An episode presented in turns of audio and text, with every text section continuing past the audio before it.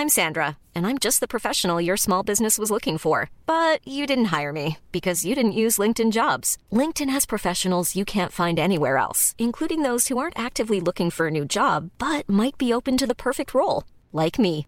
In a given month, over 70% of LinkedIn users don't visit other leading job sites. So if you're not looking on LinkedIn, you'll miss out on great candidates like Sandra. Start hiring professionals like a professional. Post your free job on linkedin.com/people today.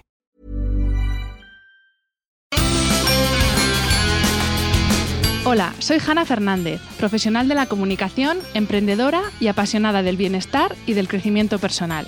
Bienvenidos a mi podcast. En cada episodio encontrarás charlas con los mayores expertos en salud, autoconocimiento y emprendimiento, y con las claves para alcanzar el bienestar físico, mental y emocional y transformar tu vida. ¿Estás listo? Vamos, yo te acompaño. Aquí comienza tu guía para vivir bien. Hola a todos y bienvenidos a un nuevo episodio del podcast de Hanna Fernández. Es innegable que vivimos en la era de los datos y de la información. Cada segundo se difunde en la red el equivalente a dos veces el contenido de la Biblioteca Nacional de Francia, es decir, 28 millones de volúmenes por segundo. ¿Está nuestro cerebro preparado para procesar toda la información que recibimos al ritmo que la recibimos?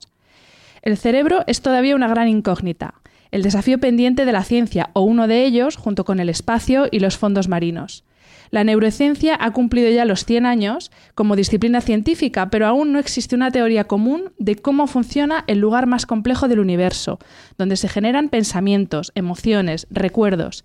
Es el lugar que intenta incansablemente comprenderse a sí mismo. Hoy tengo el, el, honor de charlar con uno de los mayores expertos en la materia de nuestro país, Manuel Martín Loeches, catedrático de psicobiología en la Universidad Complutense de Madrid y responsable del área de neurociencia cognitiva del Centro de Evolución y Comportamiento Humanos del Instituto de Salud Carlos III. Bienvenido, Manuel. Hola. Muchas gracias por este rato y vamos a empezar. Bien, Tengo muchas preguntas.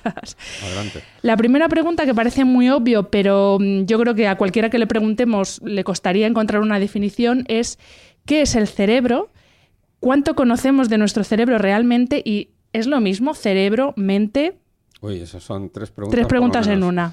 Sí, a ver, vamos a empezar por orden. ¿Qué es el cerebro? ¿No?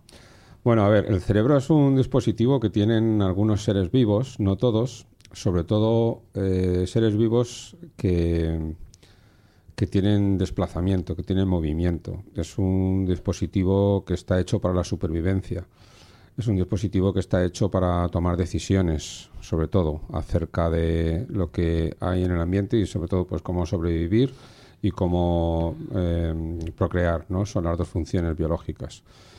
Eh, sobrevivir y tener descendencia. Entonces el cerebro no es más que la máquina que coordina todo el organismo eh, con esos objetivos, con esos fines. Y eso lo tienen muchos seres vivos, no todos, pero sí aquellos seres vivos que ya digo que tienen un movimiento independiente y que, y que, pueden, y que pueden desplazarse.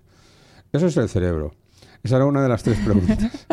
¿Había alguna más? Que La era- segunda era, Sí, ¿Realmente cuánto conocemos del cerebro? No digo la parte física, que entiendo Sí. que eso ya, más o menos todas las partes, está todo ubicado físicamente, bueno, o está no. ubicado, pero hay muchas lagunas. O lo mismo no se. Sí. sabe para qué sirve todo. Esa es la pregunta. ¿Sabemos realmente todo acerca del cerebro? Bueno, mira, el cerebro tiene dos cosas, anatomía, y y esto incluye histología, es decir, las, el, el descubrir las formas de las células nerviosas y de sus acompañantes, que son las células gliales, y también tiene función, tiene fisiología. De las dos cosas hay muchísimas lagunas. Solamente de anatomía, aunque tengamos potentes microscopios, hay que tener en cuenta que los cerebros, y especialmente los cerebros humanos, son muy complejos. Mucho de lo que sabemos de neuroanatomía, ya digo, incluyendo histología, está hecho a partir del, del estudio de animales, porque las muestras humanas son siempre muy limitadas. Entonces, se sabe mucho, mm, no demasiado, porque también son cerebros complejos, pero cuando vamos al ser humano nos encontramos con que siempre hay alguna novedad, alguna cosa que no es exactamente igual que los animales. No es que sea muy diferente, pero hay alguna diferencia, entonces pues vamos descubriendo que teníamos lagunas, ¿no? Hay que tener en cuenta que el cerebro humano tiene 80.000 millones de neuronas y cada una de ellas tiene unas miles de conexiones, ¿no? Entonces la complejidad mm, de lo que es la parte anatómica del cerebro es muy grande y todavía su conocimiento es bastante escaso porque Para saber cómo realmente funciona un cerebro o cómo realmente es un cerebro, deberíamos de conocer todas y cada una de las neuronas y todas y cada una de sus conexiones. Y estamos todavía muy lejos de esto. ¿En porcentaje más o menos cómo estamos? Uy, yo eso lo muevo entre el 1 y el 10%. Madre mía. Saber lo que es, cómo es el cerebro, ¿no? Aunque lo sabemos grosso modo y tenemos, pero de una manera ya digo grosera y el trabajo del cerebro es más bien fino, ¿no? Y bueno, con respecto a lo que es la función, porque esto es la parte anatómica, estamos también bastante lejos. Es decir, también estamos en un 1 o un 10% de lo que deberíamos saber o lo que podremos saber en un futuro. Porque también la función es muy complicada. Ten en cuenta que para esto hay que abrir la cabeza. Ha, ha sido necesario abrir la cabeza hasta hace poco, ahora no, pero lo que nos permite las técnicas que, con las que no tenemos que abrir la cabeza todavía siguen siendo datos muy groseros también. Es decir, que andamos en términos generales en cuanto a anatomía y función en un, entre un 1 y un 10%, bueno, seamos optimistas, un 10%, ¿vale? De lo que tendremos que saber o lo que sabremos en un futuro. Y luego había otra pregunta la más. La tercera es la mente. ¿Es lo mismo cerebro, mente? Es lo mismo cerebro que mente. Para mí sí, para mucha gente no. Aunque es verdad que son dos planos de realidad distintos. Es cierto, y hay muchísimas evidencias a favor de esto, que la mente es un producto 100% del cerebro, no hay más. Si el cerebro no funciona, no hay mente. Y tal y como funciona el cerebro, así funciona la mente y así se constituye y, aparece la mente. Entonces, eh, yo tiendo a igualarlos y muchas veces hablamos de ellos como sinónimos, mucha gente, pues el cerebro-mente es lo mismo, la mente humana, el cerebro humano es lo mismo.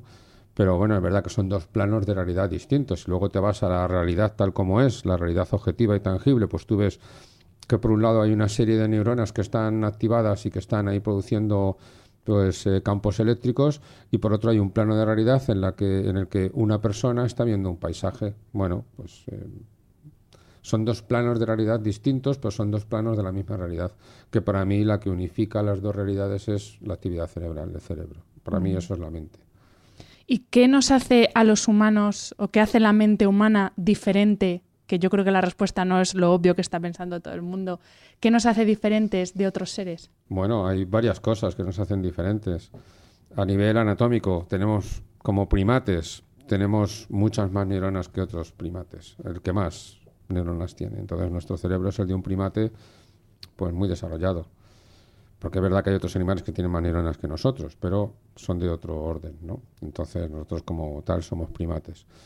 Eh, luego, si nos metemos a nivel ya microscópico, neuronal, hay muy poquitas diferencias. Las neuronas son básicamente las mismas, pero es verdad que se va descubriendo que hay mecanismos en la sinapsis que están más especializados en nuestra especie, tienen más eh, capacidad de discriminación o de guardar recuerdos.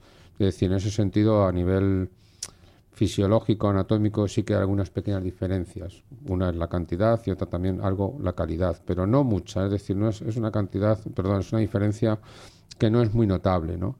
Entonces, si realmente te pones a ver los datos, te das cuenta de que somos diferentes, pero nos creemos que somos más diferentes de lo que realmente somos. En realidad somos un primate que sabe hablar, y, a partir de ahí pues poco más, no te vayas a creer. Es decir, tenemos como especie muchísimos defectos y muy poquitas virtudes. Entonces, sí, somos una especie distinta, pero no excesivamente. Seguimos siendo un primate y eso pesa mucho en nuestro comportamiento.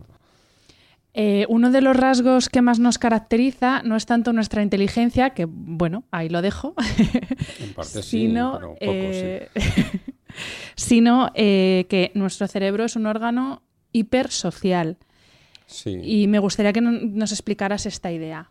Sí, bueno, esto forma parte de las características primates que mencionaba antes, ¿no? Los primates son muy sociales, los mamíferos son sociales, los elefantes, los lobos, por ejemplo, son ejemplos de seres muy sociales, pero es verdad que los primates son eh, extremadamente sociales y en el caso de la especie humana es hipersocial. hay una hipertrofia de lo que es el cerebro social ¿no? o las funciones sociales. A ver, esto viene a querer decir más o menos lo siguiente. La obtención de recursos alimenticios para la supervivencia y para la reproducción mm, ya no depende tanto, depende sí en gran manera de lo que son los recursos naturales, pero también depende en gran manera de lo que son los recursos sociales, es decir, de lo que son los otros miembros de un grupo, eh, con los que hay que llevarse bien, eh, de los que hay que obtener beneficios, ellos tienen que obtener beneficios de nosotros. Eso en los primates ha evolucionado hacia cerebros más grandes porque la información social tiene su complejidad. Tienen que saber la estructura social y en qué posición está uno dentro de esa estructura social. Tienen que saber qué hacer para mantenerla o incluso si puede para superarla. Y eso en los primates es una, es una conducta compleja, en los seres humanos mucho más. Sobre todo porque los grupos naturales de seres humanos son muy numerosos. Si en otros primates está, estamos viendo que hay grupos del orden de 30, 50, en algunos casos es verdad que son más numerosos, pero son la excepción. En el caso del ser humano, el grupo natural es de 150 personas. ¿Por qué hay que aumentar el tamaño del cerebro en estos casos? Pues muy fácil. Hay que memorizar la información relativa a todos y cada uno de estos 150 miembros y es no solo los nombres y la cara ¿no? de esa persona o de ese primate, sino muchas otras cosas, su comportamiento pasado, sus reacciones, entonces cuáles podrán ser sus futuras reacciones, eh, sus intenciones, sus pensamientos, sus motivaciones, eh, sus emociones, todo eso tenemos que conocerlo.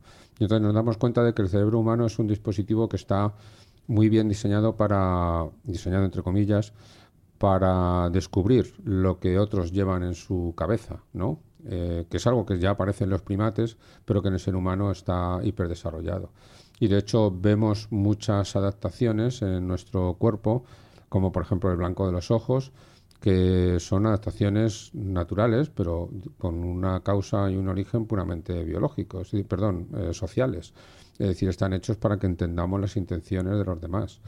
Entonces, ese es el carácter hipersocial de nuestro cerebro y por eso es tan grande. De hecho, el crecimiento del cerebro en el ser humano se debe básicamente a la presión del grupo, el hecho de que haya otras personas en un grupo y otras personas que son competidores y a la vez de quienes tengo que obtener beneficios y tengo que saber cómo manejarlos. Y el cerebro ha crecido en gran parte pues para, para eso, para manejar esas dificultades de la vida social. Ese es el cerebro hipersocial humano. ¿Y quiere decir esto entonces que otros primates que no están tan lejos evolutivamente hablando como nosotros, pues lo que a lo que te referías de cuando estamos en grupo, eh, de hecho, en el libro de, de, Yuval Harari lo dice, que de uno en uno, de diez en diez, no somos tan diferentes a otros primates, que la diferencia está precisamente en la cifra de 150 individuos. ¿Quiere decir esto que podremos ver en un futuro, cuando sea, lejano, vete a saber, eh, otros primates que alcancen un nivel de evolución como nosotros? Bueno, todo depende de las, de las, de las situaciones que se den en esos primates. Es decir, está el potencial, existe la posibilidad, sí, pero puede no darse la situación y no necesitarse. Es decir, todo depende de las necesidades. Digamos que en un medio donde hay recursos naturales suficientes, eh, lo que se necesita es competir por recursos eh, sexuales, ¿no? O recursos de eh, encontrar la mejor pareja, ¿no? Para tener tu progenie, pues la competencia está dentro del grupo. En la medida en que haya un balance, un equilibrio, no haya muchas dificultades a la hora de conseguir la mejor pareja o la, mejor pareja para uno mismo, pues no habrá mucha competencia social y por lo tanto no habrá necesidad de aumentar ciertas capacidades. Y entonces, pues muchas especies pueden quedarse estables y depender más de cambios que haya en las situaciones naturales y por lo tanto tener que generar otras adaptaciones para poder sobrevivir o si no las generan, pues, pues fenecer, ¿no? En el caso de la especie humana se dio esta circunstancia mm, por alguna razón que no está clara, no se conoce. Es decir, sabemos las razones inmediatas, pero no qué es lo que fue, lo que llevó a que tengamos este carácter hipersocial, ¿no? Sí que, bueno, pues que el grupo es numeroso, sí, pero no mucho más. Es decir, no podemos explicar mucho más allá el por qué se dio esta circunstancia. Pero en principio los primates tienen los mismos mecanismos neuronales básicos que tiene nuestra especie y por lo tanto cualquiera de ellos podría derivar en algo parecido a un ser humano. Aunque es verdad que necesitará algo tan importante para lo que es su inteligencia y su mente como el lenguaje. En la medida en que nos surjan las adaptaciones, también eso puede ser algo que potenció, que se baraja ¿no? como una posibilidad, el surgimiento del lenguaje en un momento dado aumentó el tamaño del grupo y por lo tanto aumentó la competitividad dentro del grupo. A la vez fue una solución y a la vez un problema, ¿no? Pero es verdad que en los primates, mientras no haya esto, es posible que los grupos no sean muy grandes, ¿no?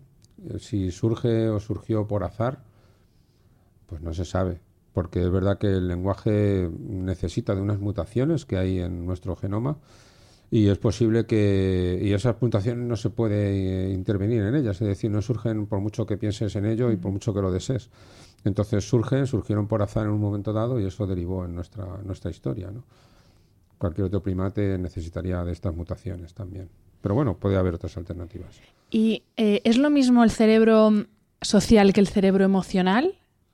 Sí, bueno, no, no, es exactamente igual. De hecho, utilizamos palabras diferentes, ¿no?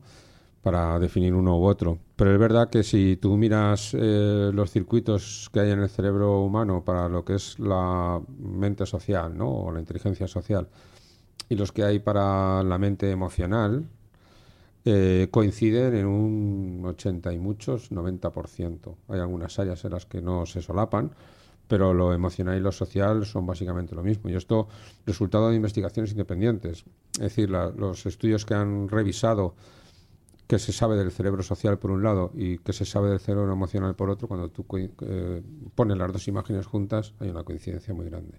Entonces, en lo, en lo humano, lo social y lo emocional van prácticamente de la mano.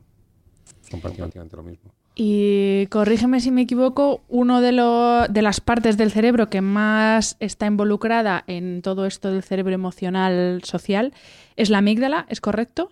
Sí. Porque es, es algo de lo que yo oigo constantemente hablar de la amígdala, pero exactamente qué es la amígdala, cómo interviene en el funcionamiento de nuestro cerebro social. Bueno, la amígdala, primero, te lo digo porque es una confusión que se genera mucho en mis alumnos todos los años. No tiene que ver con las que tenemos en la garganta, ¿vale? bien bien hecha la aclaración. Pero es que incluso cuando yo era estudiante todavía había estas confusiones. Le preguntaban al profesor por esto. Bueno, estos son unas, unos núcleos que hay en el cerebro, en el lóbulo temporal, en los lóbulos temporales, porque hay dos amígdalas eh, tienen forma de almendra, más o menos, pequeñita, de ahí el nombre de amígdala, que significa almendra, en, creo que en griego. Eh, y bueno, son dos núcleos muy importantes, aunque forman parte de circuitos más extensos que están involucrados en las emociones. Eh, en sí, estas amígdalas son un nudo, un nodo, un hub de tremenda importancia para las emociones. Es verdad que se, les se, asocian normalmente, ¿no?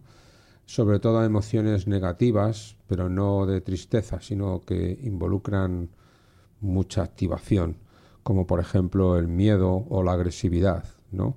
Parece que en eso están especializadas y es verdad que cada vez que hay una situación de miedo o de agresividad en el ambiente reaccionan de manera importante y como están muy bien conectadas con el resto del cerebro y sobre todo con lo que es nuestra capa pensante, que es la corteza cerebral, determinan, condicionan y modulan mucho nuestra forma de pensar.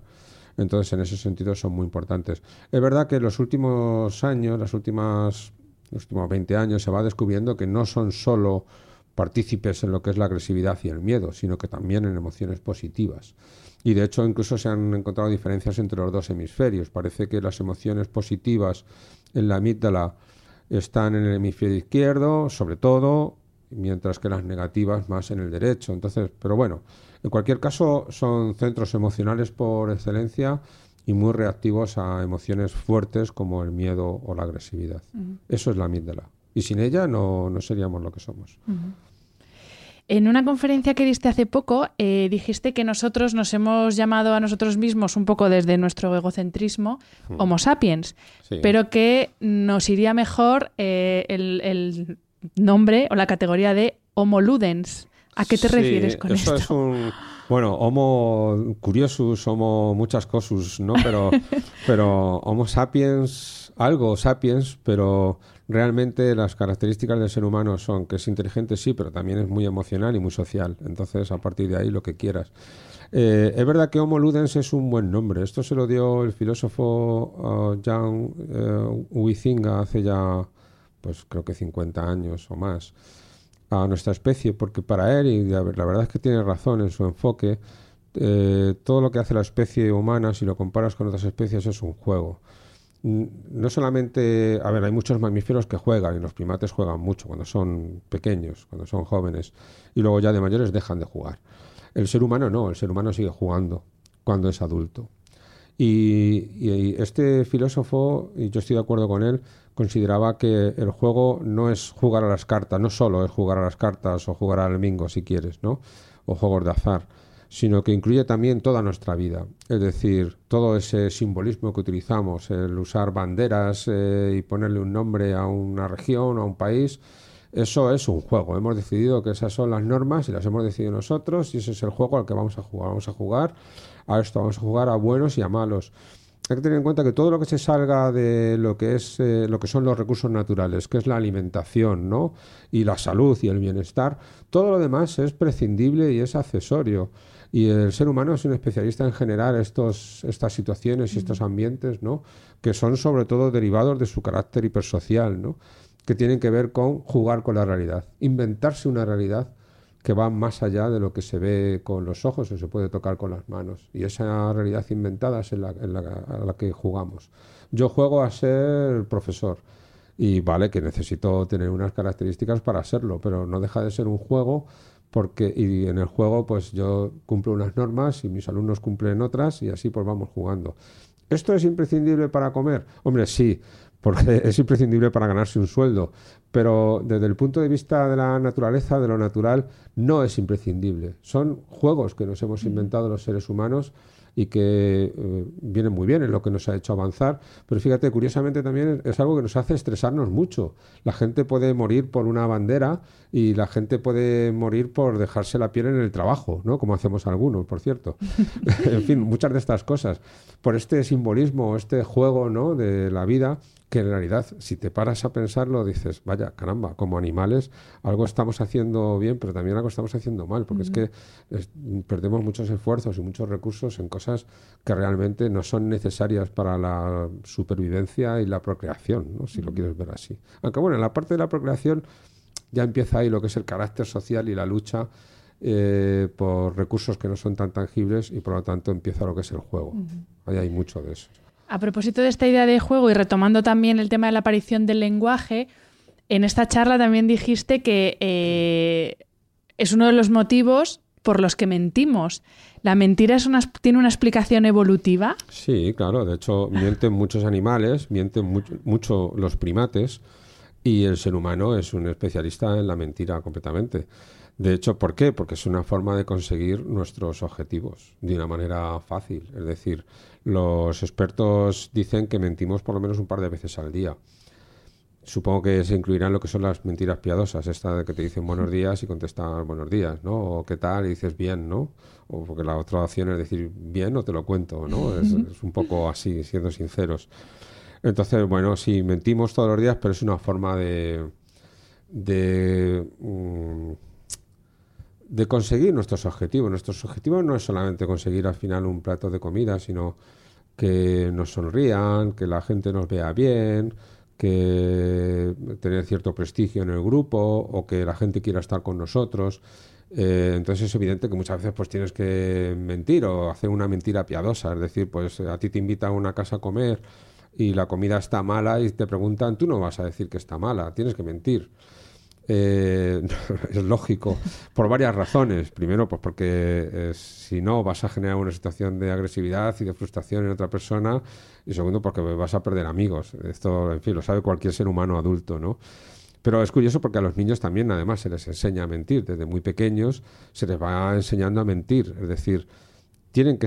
la mentira no es fácil, no es cuestión de decir algo que es falso, sino de decir algo que, eh, que es creíble, aunque no sea verdad. Entonces, no se puede andar diciendo cosas exageradas y, eso hay que cultivarlo y hay que enseñarlo, hay que educarlo, ¿no? La típica frase de decirle al niño ponte al teléfono y dir a la abuela que la quieres mucho, pues es una forma de enseñar a los niños a mentir. El niño está jugando a sus cosas o no quiere ponerse al teléfono, pero le obligas a hacerlo, ¿no? Y bueno, en fin, son, son cosas muy normales. Hay muchos experimentos que demuestran los sabios y los expertos que somos los seres humanos mintiendo, ¿no? Haciendo, lo expliqué en la charla aquella, ¿no? Lo de las matrices por las que la gente obtiene dinero, matrices matemáticas, ¿no? Y bueno, pues luego se supone que el, investigador no ve el resultado y la gente le dice al investigador cuántas matrices ha acertado.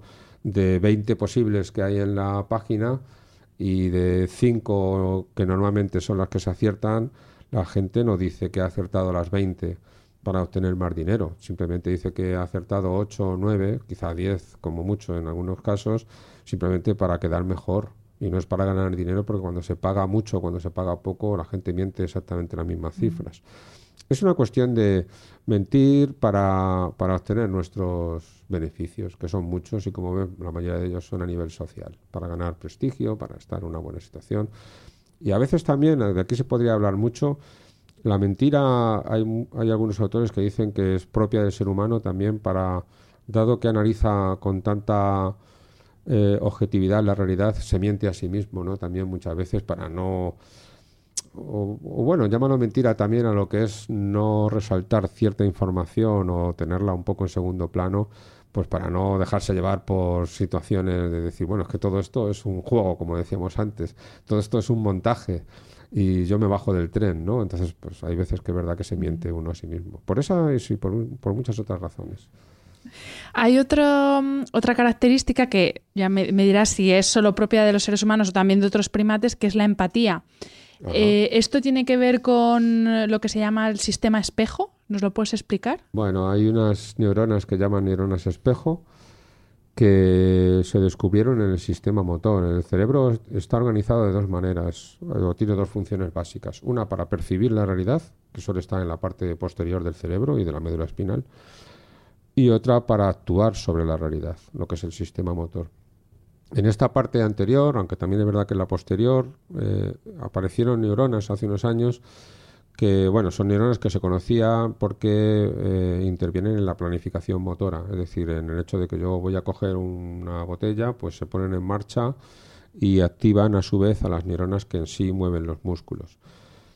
Resulta que estas neuronas se vio que se activaban también cuando un mono veía que alguien hacía otra cosa. Entonces eran las mismas que se activaban como si el mono hiciera esa misma cosa. Entonces lo llamaron neuronas espejo, porque reflejan, nos funcionan como un espejo. Si tú cierras la mano, esas neuronas mías hacen como si cerraran la mano. Hay mecanismos que impiden que mi mano se cierre, aunque hay veces que parece que no, en esa imitación hacemos realmente el movimiento, lo hacemos, ¿no? El de otras personas. Bien, eso está bien, esas neuronas están ahí y reflejan lo que hacen los demás se supone que facilita la comprensión de lo que hacen los demás. Al activarse en mí lo mismo que haces tú, entiendo un poco mejor lo que haces tú y el por qué puedes hacerlo y el para qué y, teniendo en cuenta el contexto, la situación, lo que hay alrededor, lo que puedo alcanzar con el movimiento y demás. Pero no son en sí las que, las que nos dan la empatía. Ayudan a mejorar las funciones de la empatía, pero la empatía la dan otras neuronas. Quiero decir con esto que a las neuronas espejos se les ha dado muchísimo bombo y platillo y no tienen tanta utilidad. Eh, es decir, forman parte de un circuito más complejo donde están involucradas las neuronas que tienen que ver con las emociones, las de la amígdala, por ejemplo, que resulta que también son espejo. Es decir, ellas mismas también se activan cuando vemos una emoción en los demás, las de la amígdala y otras neuronas que hay en el, en el cerebro. Entonces, eh, dicho de una manera genérica, podríamos decir que todo el cerebro humano es un espejo. Esas neuronas que van a realizar movimientos y esas otras neuronas que van a sentir sentimientos y esas otras neuronas que van a percibir ciertas percepciones, etcétera, etcétera, como si fuera otra persona. Entonces, es, es un modo de actuar de nuestro cerebro que es como un espejo. Está captando señales continuamente del medio exterior y de otras personas para intentar sentir lo que sienten los demás. Eso es a lo que llamamos empatía. Entonces, intentar sentir lo que sienten los demás para descubrir sus intenciones, sus propósitos, sus motivaciones, incluso si nos están mintiendo, eso es para lo que sirve la, empatía. ¿no? Aunque es verdad que tiene mucha utilidad en lo que es la relación entre madres e hijos, en la naturaleza, y por ahí puede venir también el mecanismo de la empatía. De hecho, hay autores eh, algunos, algunos filósofos o neurofilósofos, ¿no? Que hablan de que la hipersexualidad humana es una hipertrofia de la relación madre-hijo. Entonces, no es más que eso. Bueno, dicho todo esto, eh, eso es la empatía, ¿no? Eh, que como, como ves me pierdo mucho la respuesta. no, no, no, no para nada. Para tangente, ¿no? Eso es la empatía y es verdad que lo compartimos con muchos otros animales. La mayoría de los mamíferos la tienen, porque además es verdad que la tienen en esa relación madre-hijo porque la necesitan. Es decir, y hablo de la madre más que del padre, porque como todos sabemos en los mamíferos quien se encarga de la crianza de, los, de las crías es es la madre, pero es verdad que afortunadamente el ser humano esto está cambiando, menos mal. Pero, y de ahí vienen muchos mecanismos para intentar entender la mente de otro ser, que en principio podían ser los hijos y con el tiempo han acabado siendo los otros compañeros de, de grupo. Y normalmente es así, la empatía la sabemos por sentir las emociones de los demás, aunque es verdad que hay otra empatía que es la cognitiva y es que podemos llegar a esas conclusiones mediante el razonamiento. Es decir, yo a lo mejor no siento lo que sientes tú cuando sonríes, aunque te vea sonreír yo no me siento contento, pero eh, entiendo y deduzco que esa sonrisa implica que te sientes contenta. Y eso es el mecanismo que utilizan los psicópatas, por ejemplo, para entender las emociones de los demás, pero no para sentirlas, porque ellos no las sienten. Ellos no tienen esa empatía, pero sí pueden entender que la otra, las personas sienten emociones cuando realizan ciertas acciones o ciertas expresiones emocionales. Pero normalmente la mayoría de los seres humanos no psicópatas, la empatía es lo natural, lo lógico y lo propio. Aunque aquí también haya diferencias individuales. Hay gente más empática y gente menos simpática, pero todos somos empáticos. Vamos a hablar de un tema que a mí, eh, bueno, apasiona no es la palabra, que me interesa mucho, que es el tema del estrés. Mi primera pregunta referente al estrés, bueno, estrés barra ansiedad, es si se puede explicar fisiológicamente el estrés. Es decir, cuando una persona sufre estrés en el cerebro, ¿vosotros podéis ver rasgos identificativos de esa situación? Sí, claro que sí. ¿En qué se traduce? El estrés está muy estudiado. De hecho, se lleva muchos años conociendo. Está muy estudiado, pero todos seguimos estresados por la vida, así que algo, no estamos haciendo bien. igual sabemos los mecanismos del hambre, pero hay gente que pasa hambre. Efectivamente. bueno, a ver, eh, el estrés eh, produce cambios en el organismo, como se sabe de hace muchos años que acaba derivando en enfermedades, ¿vale? Esto se debe a una sobreactivación de ciertos sistemas nerviosos que tiene nuestro sistema nervioso, como son el sistema nervioso autónomo con sus eh, subapartados, el sistema nervioso simpático y el parasimpático. Especialmente en el caso del estrés, aunque no únicamente, pero sí el más llamativo es el sistema nervioso simpático, que es un sistema que nos prepara al organismo para la acción, ¿Qué quiere decir? Nos hace respirar con más profundidad o con más velocidad o las dos cosas. Nos hace sudar para poder agarrarnos mejor a las ramas de los árboles o sobre todo, sobre todo también para refrescar el cuerpo en caso de tener que, correr. Nos hace también eh, bombear más sangre para que llegue más oxígeno a los músculos cuando hay que pelear o hay que salir corriendo. Todo eso lo hace nuestro sistema nervioso simpático. Entonces, eso está muy bien para cuando hace falta eh, una hiperactivación durante unos minutos. En el caso del ser humano, el problema es que eh, el estrés, que eso es una respuesta al estrés, dura no solo minutos, sino normalmente horas, semanas, meses y a veces incluso años por todo esto que comentábamos antes de lo, de lo lúdicos que somos, en el sentido de que jugamos a unas cosas que a veces son peligrosas con nosotros. Es decir, el típico caso que ahora ya afortunadamente creo que se va mejorando esto, ¿no? Del ejecutivo responsable que tiene que llegar a unos objetivos al final de mes o final de año y que no los consigue, tiene que apretar al, al, equipo y se aprieta a sí mismo y al final acaba con un infarto. Eso es porque, bueno, pues esos objetivos no son fundamentales para comer, pero sí para ese juego mental que uno tiene en el que uno tiene que quedar bien consigo mismo, con su historia, con su vida, con sus amigos y con los demás, ¿no? Pues eso es el estrés. Bien, esto es el sistema nervioso simpático trabajando en exceso durante mucho tiempo. El sistema nervioso simpático no se activa porque sí, sino que esto lo activa, eh, bien activado desde el cerebro, desde el sistema nervioso central. Entonces, eh, ¿qué parte del sistema nervioso central tiene que ver con la activación del sistema nervioso simpático? Pues, por ejemplo, la amígdala que hemos mencionado antes, que tiene unas conexiones muy grandes con el hipotálamo, que es otra parte del cerebro, del sistema de las emociones en concreto, además, y que tiene mucho que ver con la regulación hormonal y también con la regulación de muchos de estos sistemas del sistema nervioso simpático y parasimpático, aunque estos vienen regulados más directamente por la amígdala. Eh, ¿A dónde quiero ir a parar con esto?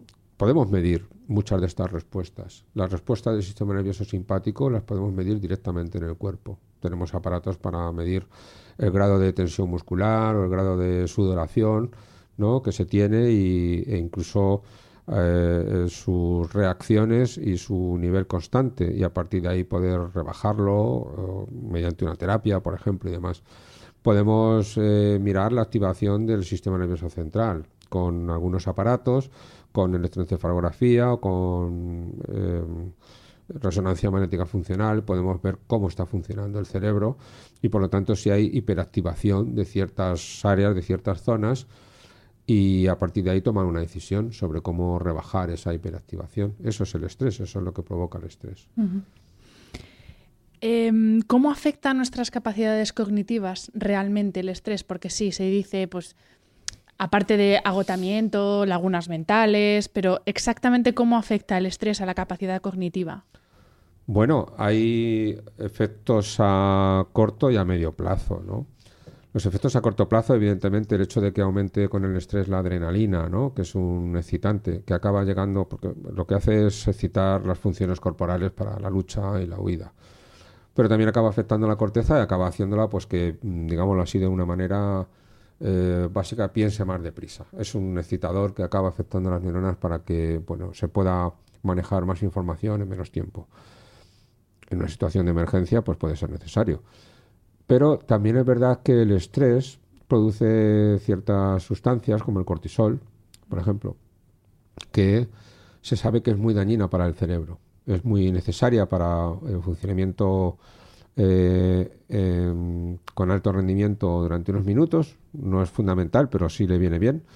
Pero con el tiempo acaba quemando muchas neuronas. Acaba quemando en el sentido de que su hiperfunción acaba siendo eh, peligrosa para ellas. Su hipermetabolismo las acaba destruyendo. Entonces, el cortisol destruye muchas neuronas en la corteza cerebral y especialmente, por ejemplo, en el hipocampo. Es una de las zonas más vulnerables al cortisol. Y pues acaba mermando, por lo tanto, capacidades como la memoria, que depende en gran medida del hipocampo. Entonces, fallos, lagunas de memoria por culpa del estrés no son raros, al contrario, son muy, son muy frecuentes. Si esto lo llamamos más allá, eh, es una faceta preocupante el hecho de que eh, niños en desarrollo, si reciben malos tratos o si están en situaciones en las que hay incluso, por ejemplo, poco cariño poco afecto y por lo tanto viven en una situación de estrés, el hipocampo que está en desarrollo se va a ver dañado y además dañado de manera irreversible y de manera bastante más dramática que un adulto. El adulto sufrirá problemas, pero el niño se va a desarrollar con un hipocampo y, otras áreas pues disminuidas en tamaño y sobre eso se va a construir todo su conocimiento y todo su ser. Entonces, esos son efectos del estrés en la cognición, muy graves. Y el estrés también afecta a la plasticidad cerebral porque se habla mucho, por ejemplo, del efecto que tiene la meditación, efecto positivo en la plasticidad del cerebro. Es esto que estamos hablando. De hecho, el hecho de, claro, cuando yo digo que se reduce el tejido cerebral, o sea, que se reduce el hipocampo es porque se reduce el número de neuronas. Las neuronas con las que nacemos son básicamente las mismas que vamos a tener el resto de nuestra vida y luego, de hecho, vamos a tener cada vez menos. Es verdad que nacen algunas pero cada día, pero la mayoría, o sea, son más las que se mueren que las que nacen, ¿no? Entonces, lo que llamamos plasticidad neuronal es verdad que es una eh, consiste básicamente en conectar las neuronas que están ahí, ¿no?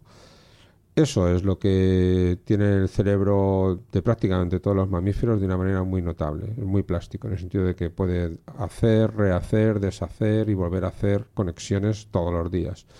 Y es verdad que con el estrés es otro efecto del cortisol, el hecho de que el cortisol reduzca el volumen del hipocampo es porque se han perdido más neuronas de lo normal y bastantes conexiones, es decir, las dos cosas. Entonces se merma, se reduce la capacidad de plasticidad del cerebro. A ver, ten en cuenta también que el hipocampo ayuda a la plasticidad neuronal. ¿Qué es un recuerdo sino un cambio en las conexiones? Entonces el hipocampo lo que está haciendo es ayudar a que haya nuevos recuerdos en la corteza cerebral almacenados ahí y eso significa que ha habido un, cambio en las conexiones, en la configuración de conexiones.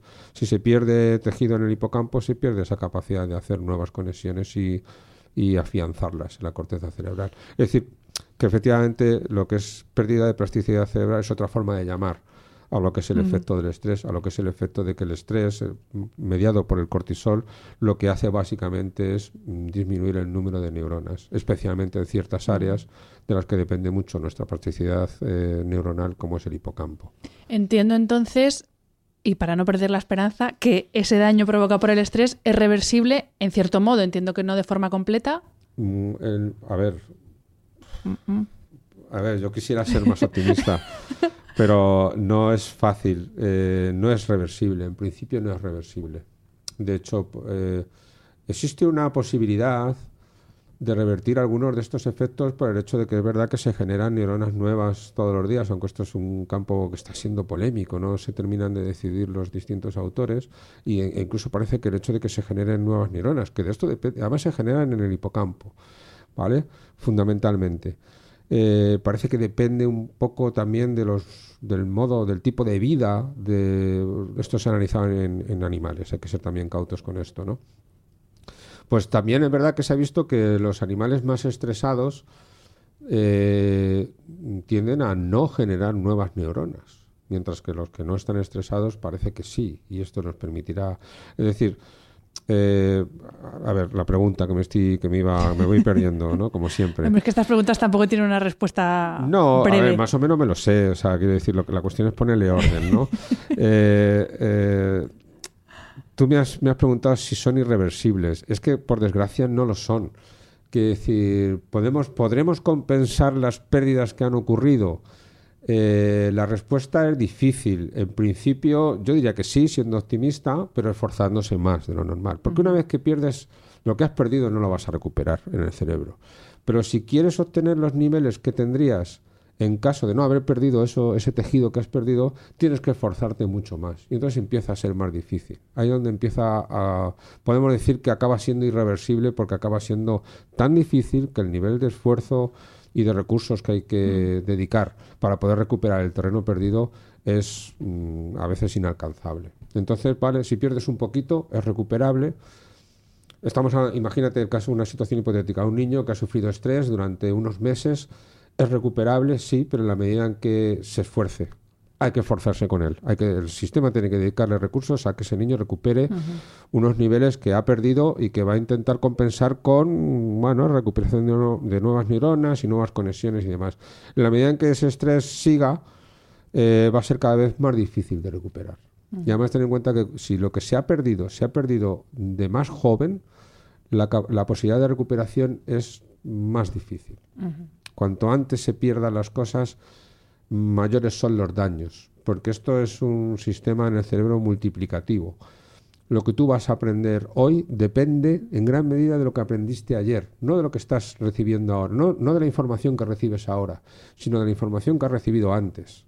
Entonces, si antes no se recibió bien la información y no se ha consolidado bien en el cerebro, lo que tú recibas ahora se va a consolidar, se va a recordar, pero no con toda la riqueza y con todas las implicaciones que llevaría un recuerdo mejor consolidado en un cerebro que ya está mejor preparado. Y así es todo. Por eso, cuanto, cuando los daños se producen cuanto más temprano, mucho peor para el cerebro, para lo que es la educación.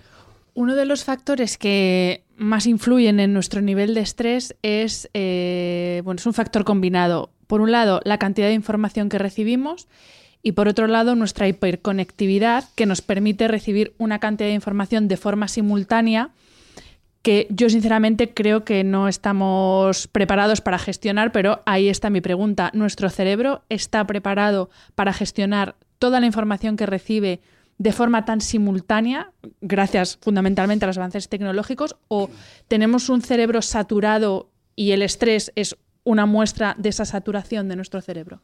Sí, bueno, afortunadamente creo que es un estrés no tan dañino como otros. Es pues no nos va la vida. Si no podemos responder todos los mensajes o no podemos estar ahí, pues es un estrés. Sí, pero no tan grave, ¿no? Pero, pero con respecto a una de las preguntas, ¿estamos preparados para tanta información? Yo creo que no. Eh, no la gestionamos bien. Y además este tipo de informaciones suelen ser adictivas, es decir, generan el aumento de ciertos neurotransmisores en el cerebro, sobre todo si es información relacionada con nosotros, es decir, si esto viene de las redes sociales, pues que hacen que hace que sea adictivo el estar ahí mirando Instagram, Twitter, Facebook y ese tipo de cosas, ¿no? O el correo electrónico, porque no deja de ser algo dirigido a nosotros, como que nos están atendiendo. Entonces no lo gestionamos bien.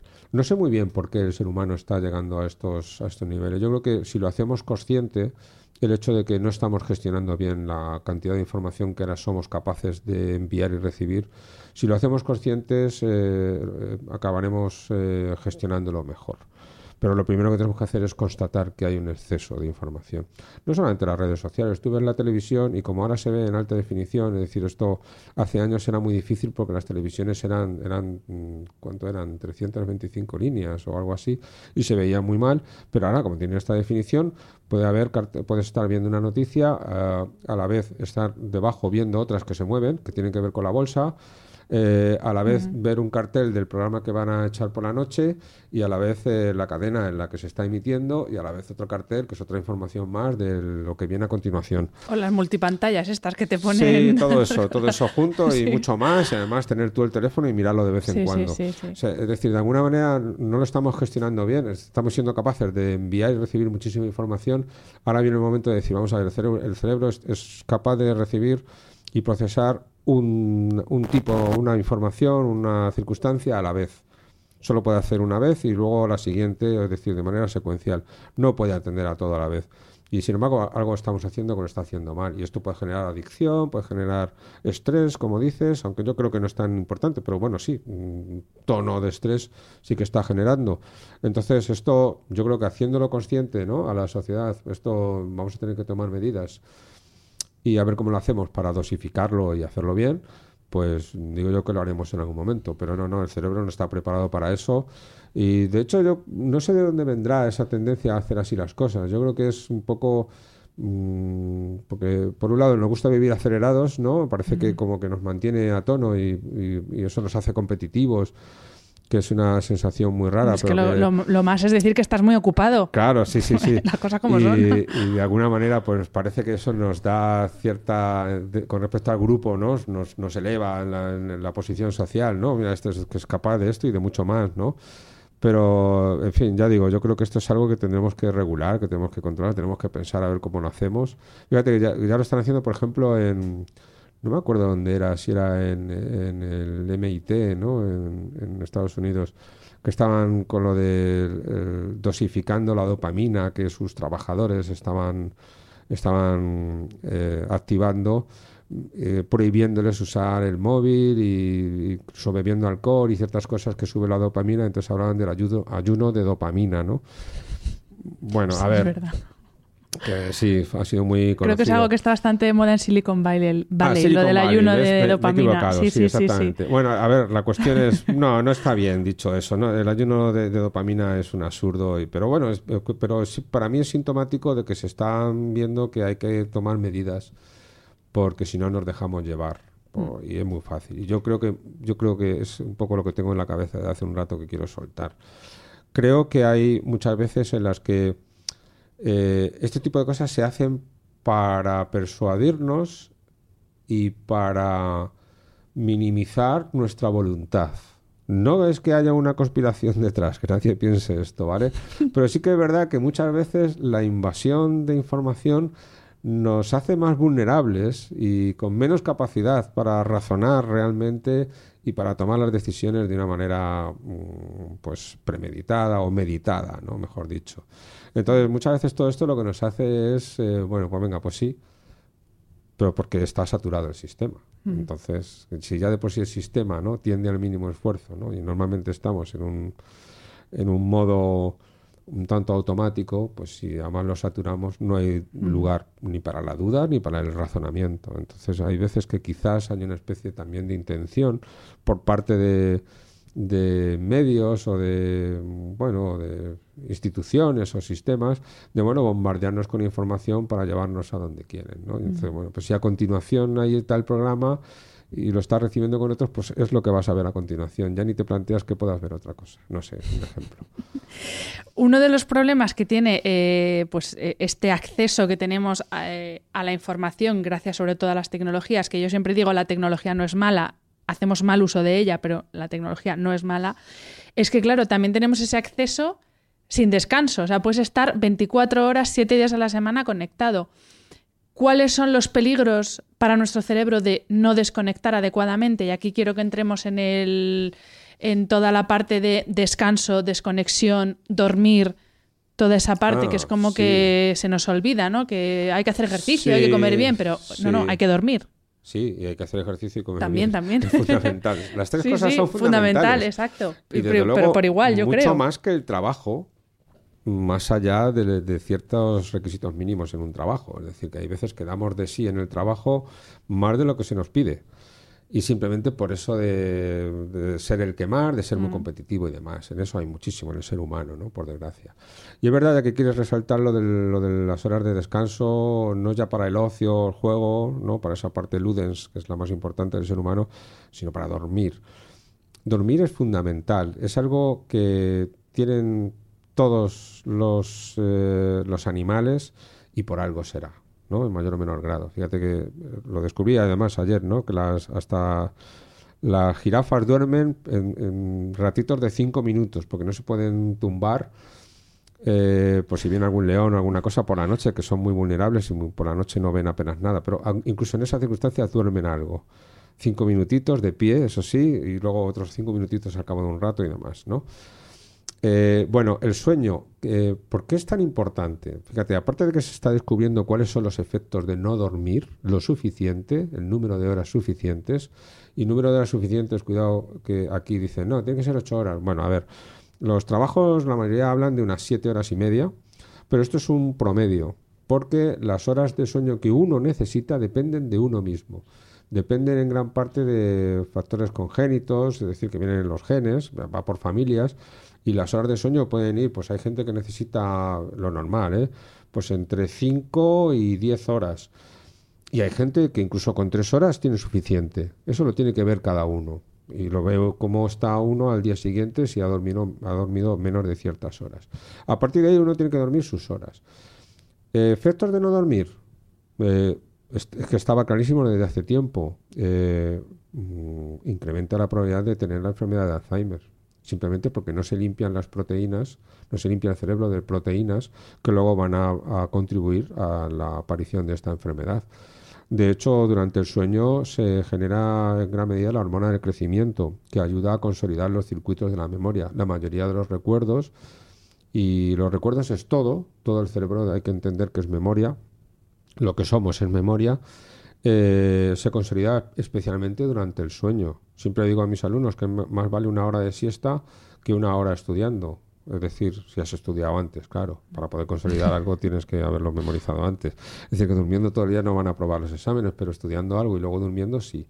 Es decir, que el sueño tiene muchos efectos que son beneficiosos para la memoria, para nuestra salud.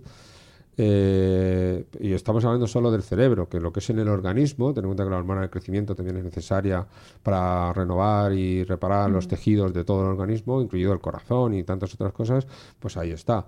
Entonces, el sueño es fundamental. Y es fundamental eh, dormir el número de horas que hay que dormir. Si tú le quitas horas al sueño, vale que el primer día no lo notas, el segundo tampoco, el tercero tampoco, puedes vivir así una serie de años, pero llegará un momento en que efectivamente se va a notar mucho, muchísimo, de hecho, y puede tener efectos mm, irreversibles y bastante importantes. Mm. Em, ¿Cómo podemos hacer entonces para que, aparte de durmiendo las horas que nuestro cuerpo necesita, eh, cómo podemos hacer para cuidar nuestro cerebro, porque lo he dicho antes, se habla mucho de cómo cuidar el cuerpo, pues eso, que si el ejercicio, que si contacto social, que si comer adecuadamente, pero cómo cuidamos nuestro cerebro, aparte de durmiendo las horas que tenemos que dormir. Bueno, a, ver, básicamente, fíjate, el cerebro humano desde que nace necesita tres cosas, eh, aparte de dormir, que es una cosa básica, ¿no? Pero necesita una buena alimentación, necesita conocimiento, es decir, experiencias, y además como primate es que las, aunque es verdad que cada vez con la edad se necesita menos, pero nunca deja el ser humano de ser curioso, y necesita también emociones, y especialmente emociones sociales emociones que pueden ser el, cariño sobre todo, pero bueno, también el orgullo, ¿por qué no? Y, la satisfacción social y demás. Entonces necesita todo eso. Para que el cerebro esté sano, necesita, por lo tanto, que haya una sociedad, que haya una buena alimentación, eh, que haya un nivel de experiencias eh, vitales, experiencias de la vida, quiero decir, y de, de, conocimiento, ¿no? que impliquen conocimiento básicas. En cuanto que alguna de estas empieza a faltar, empieza a desequilibrarse todo. Y si se desequilibra todo, luego pueden venir problemas para dormir y para muchas otras cosas. Es, decir, que un cerebro sano necesita Pero además no puedes decir que prescindo de una de ellas, salvo en casos muy extremos. Es decir, ¿puedo prescindir de la sociedad, convertirme en un monje y meterme en un monasterio allí en lo alto de una montaña? Sí, pues sí, puede ser.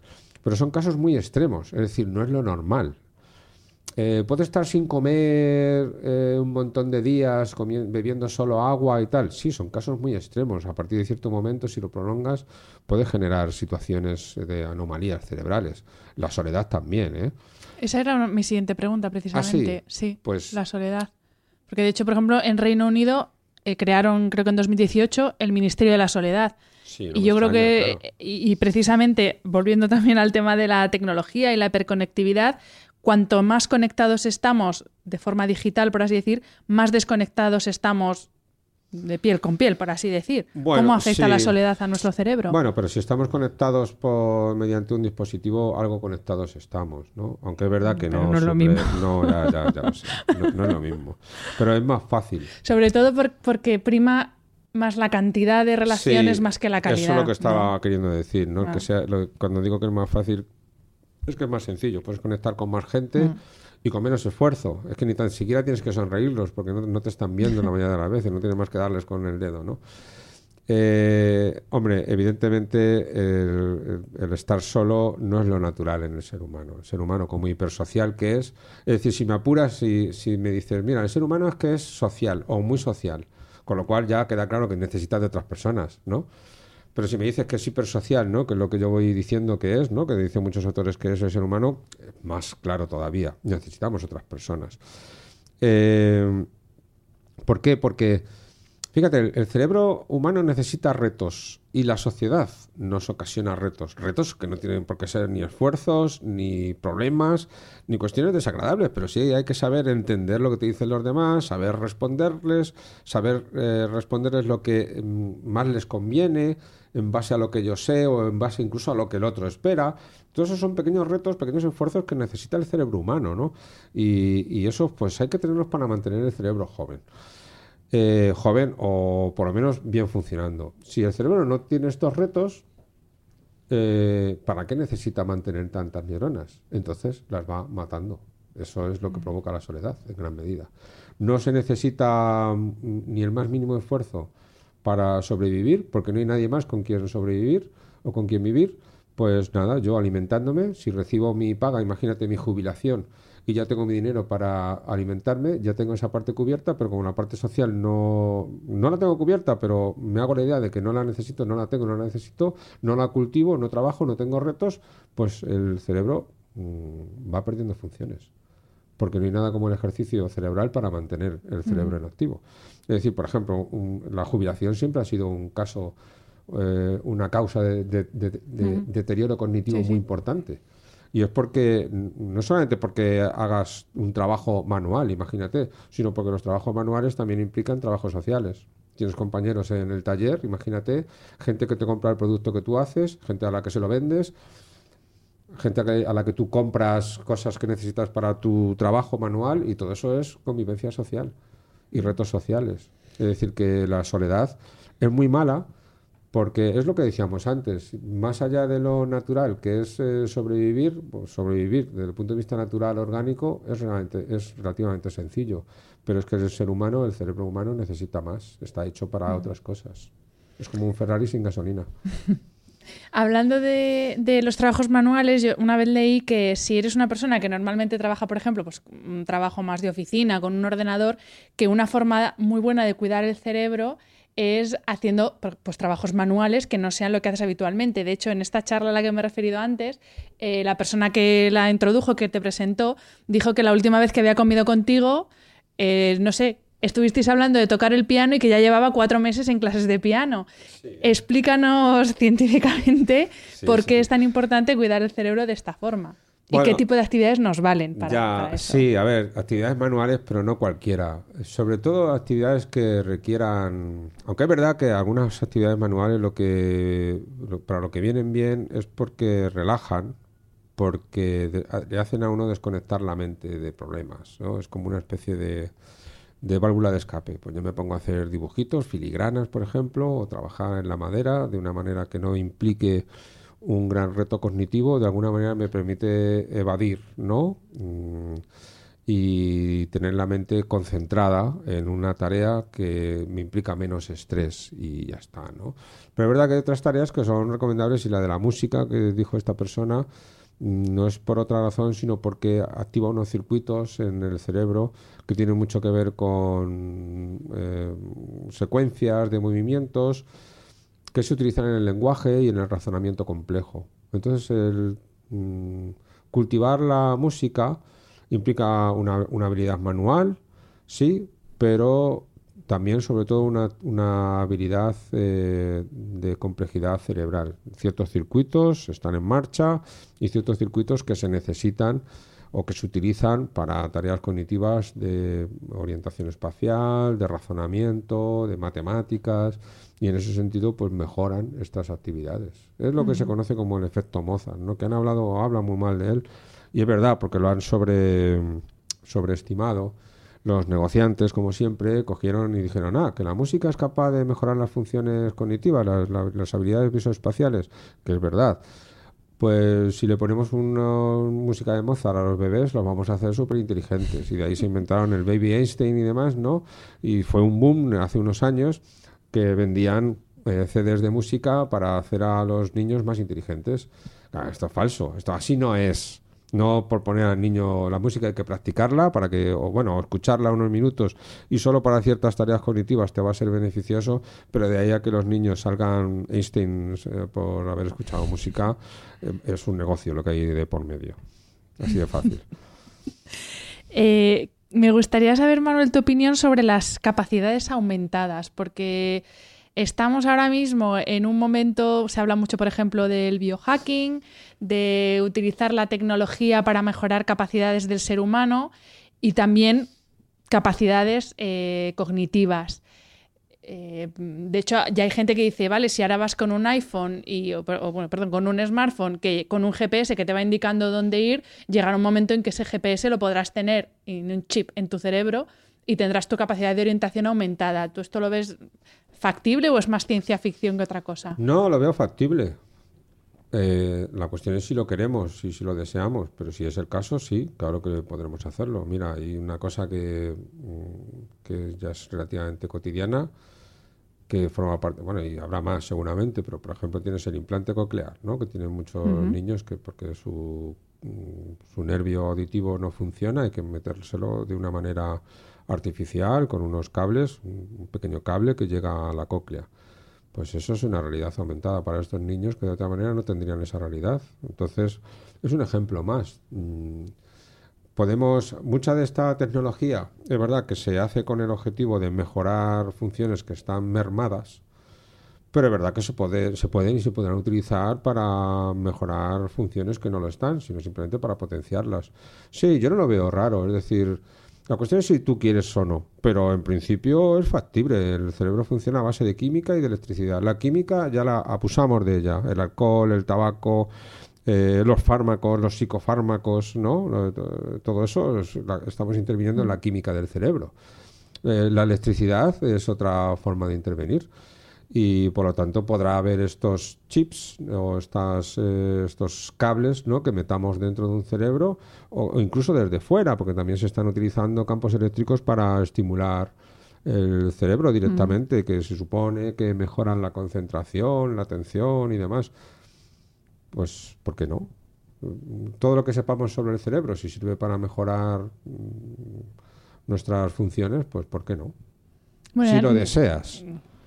Eh, habrá gente, ah, volvemos a la competitividad que decíamos antes, si tú eres tan competitivo que te gustaría ver cosas que los demás no ven, pues estarás todo el día lleno de cables, es decir, unos cables que te estimulan el lóbulo frontal, otros que te estimulan el, nervio auditivo, yo qué sé, todo ese tipo de cosas. Mm. Pero vamos, todo depende de la ambición ¿no? y de la competitividad de las personas.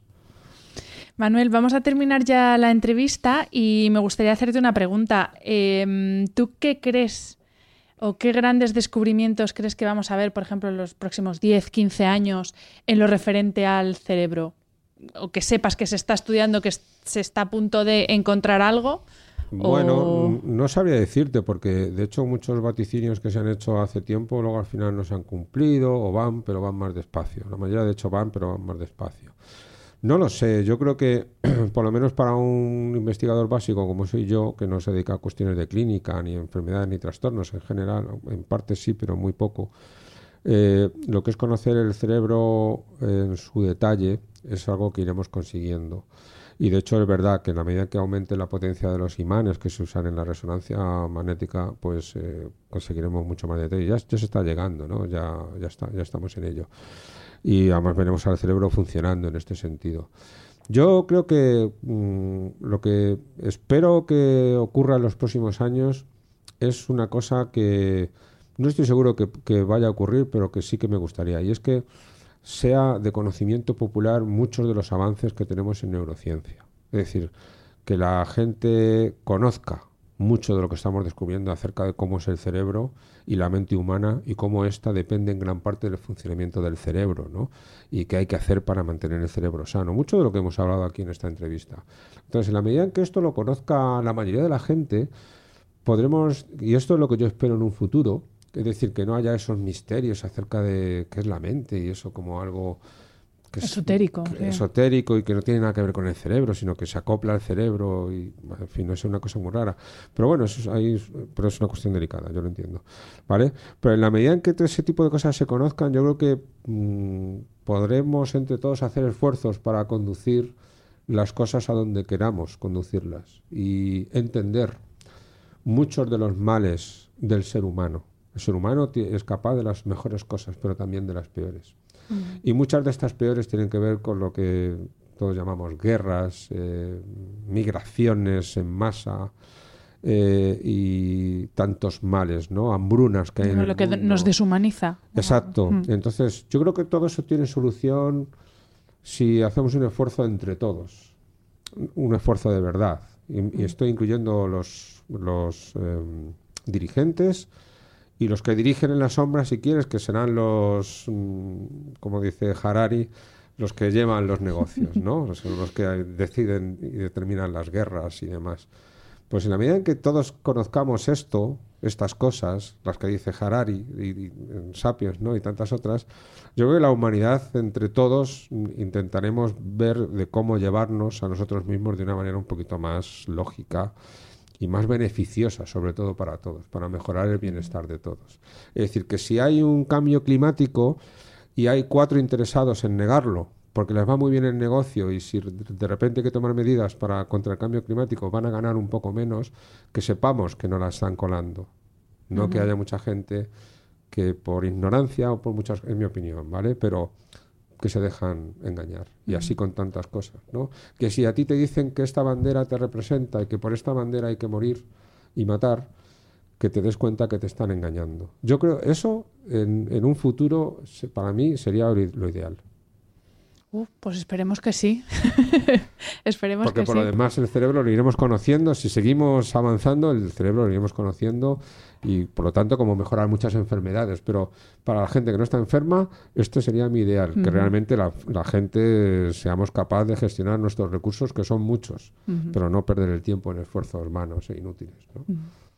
Pues muchísimas gracias, Manuel. Se me han quedado un montón de preguntas sin hacerte, ya volveré. Sí, veo que tienes Sí, sí, eh, has visto que te ha echado poco, me quedan un montón. Pero, pero bueno, ha sido un placer. Muchísimas gracias. Igualmente, el placer es mío. Gracias. Y a los que nos estéis escuchando, gracias como siempre por estar ahí. Y ya sabéis que tenéis toda la información en mi página web, hanafernandez.es, y en mi perfil, perfil de Instagram, hanafr. Ahí tenéis toda la info de los podcasts y de los eventos y de todo. Así que muchas gracias y hasta la semana que viene. Si te ha gustado el episodio, déjame una reseña en Apple Podcast o en cualquiera de las plataformas donde se emite. Me ayuda mucho conocer tu opinión y tus sugerencias para este programa.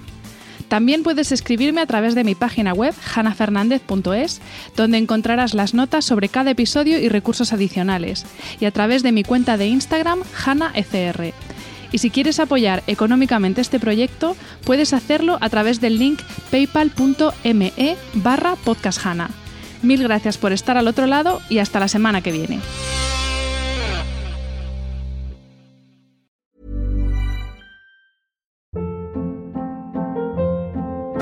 Hold up. What was that? Boring. No flavor. That was as bad as those leftovers you ate all week. Kiki Palmer here, and it's time to say hello to something fresh and guilt-free. Hello Fresh. Jazz up dinner with pecan-crusted chicken or garlic butter shrimp scampi. Now that's music to my mouth. Hello Fresh. Let's get this dinner party started. Discover all the delicious possibilities at hellofresh.com.